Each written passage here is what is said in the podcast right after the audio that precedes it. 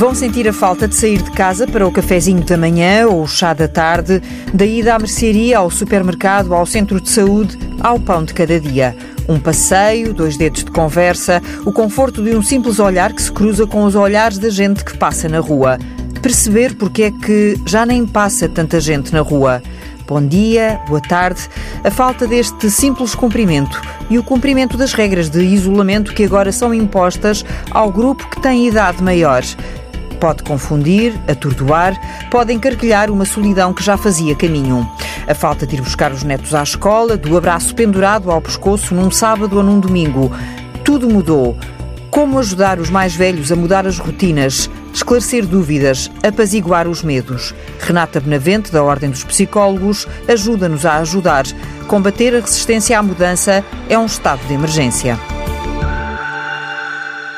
Esta mudança um, das rotinas eh, para as pessoas séniores tem sido de facto muito difícil de pôr em prática porque as pessoas estão a revelar alguma dificuldade em alterar os seus hábitos uh, e as suas rotinas diárias, por exemplo, ir ao café, ir à farmácia, colaborar na, nos cuidados aos netos, ir buscá-los à escola, mudar este tipo de, de, de, comportamentos de uma forma muito súbita, que é o que estamos, que estamos a assistir, não tem sido fácil. E, e o que se constata é que há alguma resistência face a esta necessidade de mudar comportamentos.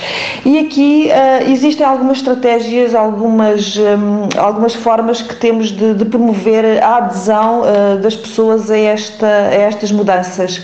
Medidas como a clarificação de, de, dos impactos que este, o não respeito por, esta, por estas medidas pode ter, não só ao nível individual, mas também no que diz respeito à propagação do vírus e, portanto, apelando aqui este sentido de dever de preservação dos outros e da comunidade no seu todo. E, por outro lado, garantir que as necessidades da pessoa sénior estão asseguradas, a alimentação, a higiene, a medicação e também as dimensões do apoio emocional.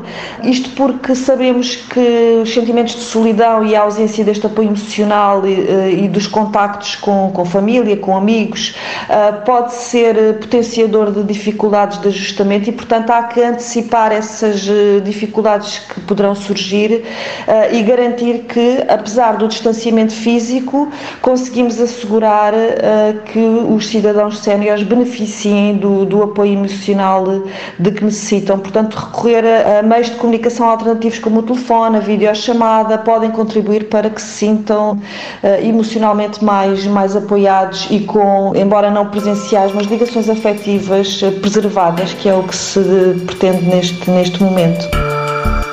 Um sorriso sincero, uma voz do outro lado da linha. É preciso proteger e ajudar a população mais velha que resiste ao isolamento social, sobreviver à distância física. Fiquem em casa, porque ainda nos voltaremos a encontrar.